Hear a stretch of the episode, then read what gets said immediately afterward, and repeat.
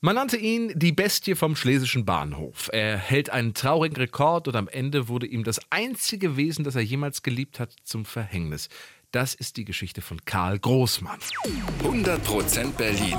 Ein Podcast von RBB 888.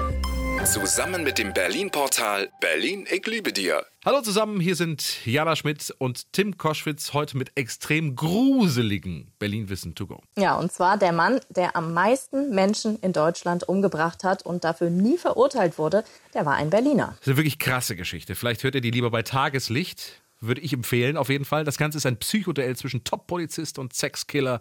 Zwei Männer stehen im Mittelpunkt dieser Geschichte. Ja, und um die kennenzulernen, springen wir jetzt mal zusammen zurück in den September 1921 und zwar in ein Verhörzimmer im Berliner Polizeipräsidium am Alexanderplatz.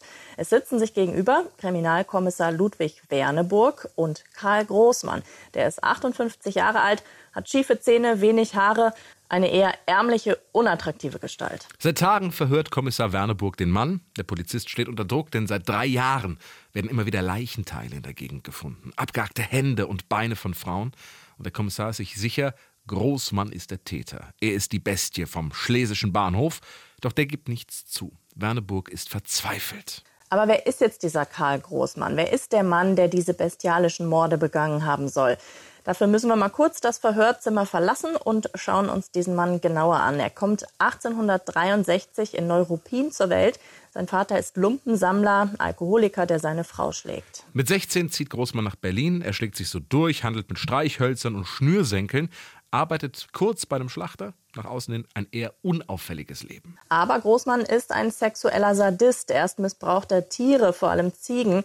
Dann vergreift er sich an Kindern. Eine Vierjährige stirbt an den Folgen. 15 Jahre sitzt er dafür im Knast. 1913 wird er entlassen. Er bezieht dann eine kleine Einzimmerwohnung in der Langen Straße 88. Das ist in der Nähe vom heutigen Ostbahnhof. Und er hat einen Mitbewohner, einen Vogel, einen Zeisig mit dem Namen Henseken. Sein einziger Begleiter im Alltag, das einzige Wesen, dem er Liebe schenkt und das sollte ihm später dann zum Verhängnis werden. Tagsüber ist Großmann vor allem am Schlesischen Bahnhof unterwegs, also dem heutigen Ostbahnhof. Da verkauft er unter anderem Streichhölzer, auch einen Wurststand hat er dort. Und in der Gegend lernt Großmann viele Frauen kennen, vor allem solche, die neu in Berlin sind. Denen sagt er dann immer, hey, werd bei mir Wirtschafterin, also kochen und die Wäsche machen. Und viele gehen mit. Doch schon sehr schnell merken die Frauen, was Großmann wirklich will. Nachts hören die Nachbarn aus der Wohnung extrem krasse Geräusche. Laute Schreie, Schläge, Gestöhne. Aber die Nachbarn denken, okay, der züchtigt die Frauen eben und auch sexmäßig geht es eben zur Sache. Kann ja sein. Ja, aber das Mysteriöse, viele Frauen sind nach ein paar Tagen wieder verschwunden. Und was macht Großmann? Er zeigt viele Frauen bei der Polizei an. Erzählt, die Damen hätten ihn bestohlen und wären dann einfach abgehauen. So fragt halt keiner nach, wo die Frauen geblieben sind. Doch ab 1918 tauchen in dieser Gegend die ersten Leichenteile auf. Arme, Beine von Frauen, meist im Engelbecken oder im Luisenstädtischen Kanal. Das Engelbecken gibt es ja auch heute noch. Kommissar Werneburg soll den Fall lösen. Er ist Teil einer legendären Mordkommission. Bisher hat er noch fast jeden Fall gelöst. Ja, aber in dem Fall verzweifelt er wirklich. Immer wieder werden Arme, Beine und andere Körperteile im Wasser gefunden.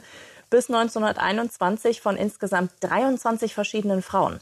Werneburg setzt 10.000 Mark Belohnung damals aus, aber der Fall bleibt rätselhaft. Bis zum 21. August 1921. Großmann ist da 58 Jahre alt. Die Nachbarn hören wieder laute Schreie, Gestöhne und diesmal hält es ein Nachbar nicht mehr aus. Er ruft die Polizei. Der Beamte klopft an der Tür von Karl Großmann.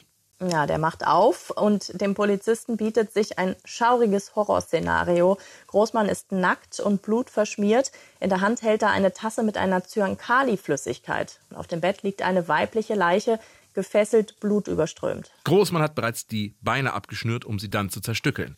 Der Nachbar, der die Polizei gerufen hat, schaut auch durch die Tür und fällt in Ohnmacht. Über die Festnahme gibt es übrigens verschiedene Versionen. Mal hat sich Großmann gewehrt, mal nicht. Fakt ist, er wird festgenommen. Die Polizei durchsucht dann die Wohnung, findet im Ofen abgetrennte Hände einer Frau.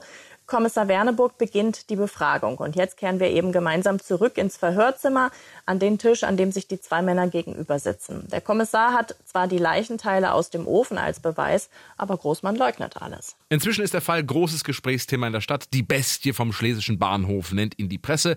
Wilde Gerüchte kursieren. Großmann soll seine Opfer zu Wurst verarbeitet haben und die dann verkauft haben. Das wird allerdings nie bewiesen. Großmann gibt im Verhör nichts zu, aber er fragt immer wieder, ob es Henseken, also seinem Vogel, gut geht. Er mache sich Sorgen um ihn und da hat Werneburg eine Idee. Er lässt den Vogel in die Zelle zu Großmann bringen, kauft Vogelfutter und gemeinsam kümmern sich Polizist und Massenmörder liebevoll um das Tier.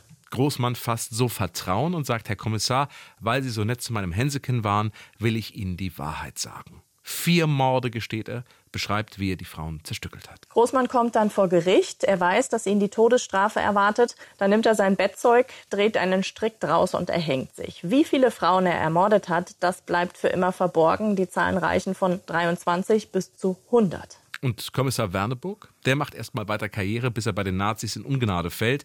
Nach dem Krieg landet er in einem russischen Speziallager, aus dem er nie zurückkehrt. Was dort passiert ist, bleibt für immer ungeklärt. 100% Berlin.